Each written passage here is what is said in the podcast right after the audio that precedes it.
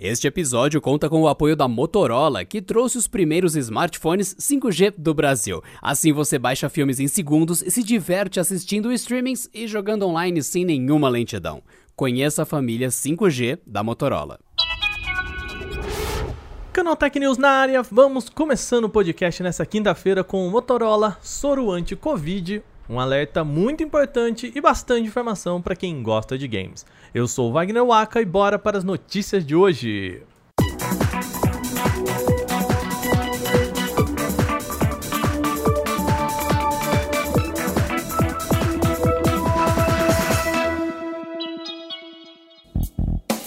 A gente começa o podcast de hoje falando de um queridinho aqui de quem acompanha o Canal Tech.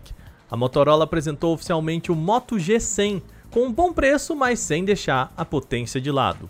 O destaque dele está no Snapdragon 870, ou seja, potência premium para um smartphone. O objetivo da Motorola com esse aparelho é trazer recursos de ponta por um preço melhor. Só que isso significa também né, fazer concessões. A tela chega em LCD e só tem uma atualização aí para o Android prevista no cronograma do aparelho. Nas especificações, temos tela de 6,7 polegadas em Full HD e 90 Hz, memória RAM de 12 GB, sistema triplo de câmera na parte de trás, cena principal de 64 MB. Além disso, tem suporte a 5G, bateria de 5000 mAh e carregador de 20 watts. Mas agora vamos para um outro ponto de destaque aqui muito interessante. Ele também tem um modo chamado Desktop, ou melhor, é chamado de Red 4, que vai transformar o Moto G100 em um computador de bolso. Você só precisa de um cabo USB-C para HDMI e você pode colocar o smartphone em uma TV ou monitor e usar com uma tela grande. Como a gente disse que ele é mais acessível, então vamos lá para o preço, né? O Moto G100 chega por aqui a partir de R$ 3.999. E você quer ver um unboxing bem bacana do aparelho?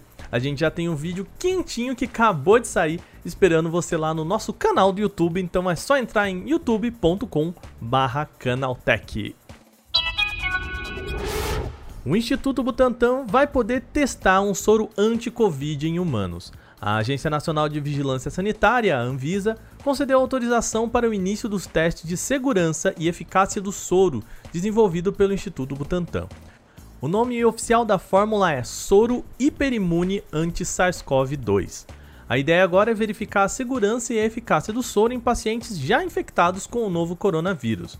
No momento, 3 mil frascos de soro estão prontos para o início imediato dos testes em humanos. O soro funciona da seguinte forma: os pesquisadores fazem a inoculação do coronavírus inativo em cavalos. Com isso, o corpo do animal reage ao microorganismo e produz anticorpos para combater a infecção da Covid-19. Daí, os pesquisadores coletam sangue do cavalo e isolam os anticorpos produzidos. A ideia aqui é tentar fazer um remédio eficaz para a doença e não uma vacina, por isso a utilização dos anticorpos. Vale lembrar que ainda não existe um tratamento, nem mesmo preventivo contra a Covid-19. Portanto, o melhor a se fazer é evitar o contágio. As recomendações dos órgãos de saúde oficiais são higienizar bem as mãos, cobrir o nariz e boca com máscara sempre que necessitar sair e manter isolamento social. Ou seja, se possível, fique em casa, mas se precisar sair, álcool gel e máscara são as palavras de ordem. Ah, de preferência máscaras PFF2, tá? Que protegem muito mais que as máscaras de tecido.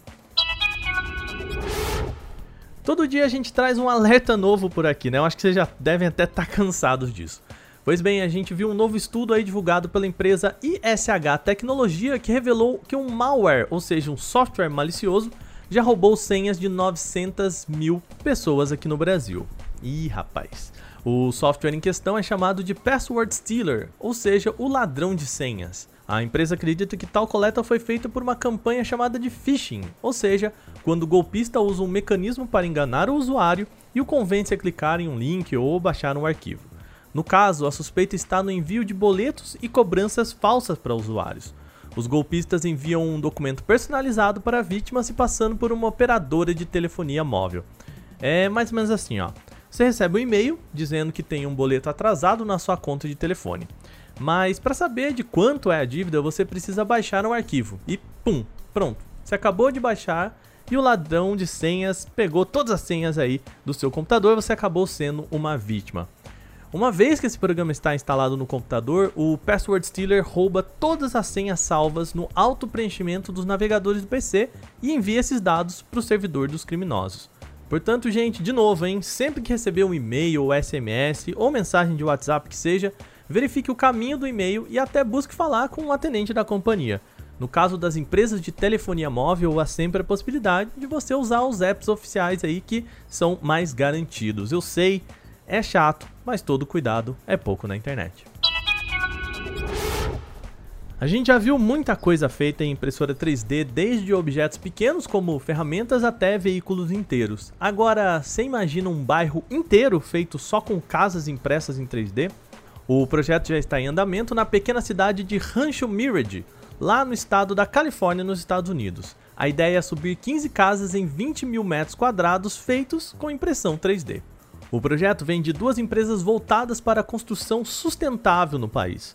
Para fazer o bairro, o grupo usa uma impressora 3D do tamanho de uma garagem e que demora aí mais ou menos 2 a 4 meses para imprimir uma casa toda.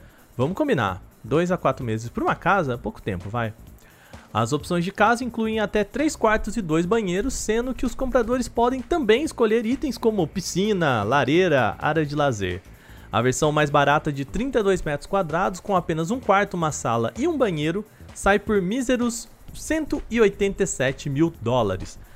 Já a mais luxuosa tem 100 metros quadrados de área construída e pode chegar a 950 mil dólares. A vantagem é que a construção é 80% automatizada e produz só 10% dos resíduos usados para uma casa convencional. Será esse o futuro da construção civil? Bom, ainda não sabemos. A gente termina esse programa falando de games. Lembra de Pokémon GO, aquele jogo que levou um monte de gente para praças e virou febre em 2016?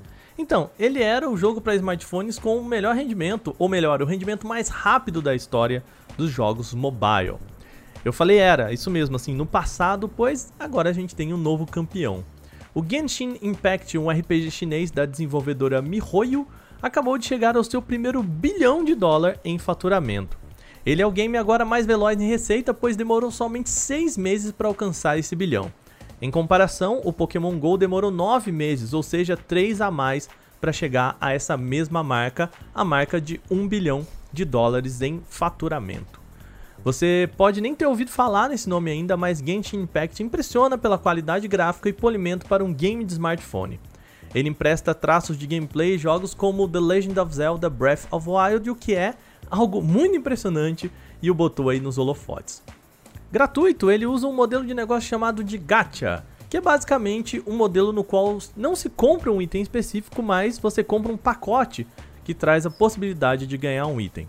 A expressão vem do termo inglês que remete àquelas maquininhas em que você coloca uma moedinha e cai um brinquedo aleatório, sabe? Uma máquina que criança aí adora.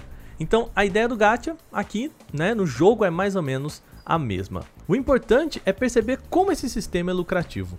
Aliás, Genshin Impact se mostrou um título tão bom que foi o vencedor do quarto prêmio Canaltech na categoria de melhor jogo para smartphone, ou seja, gente, não é pouca coisa não.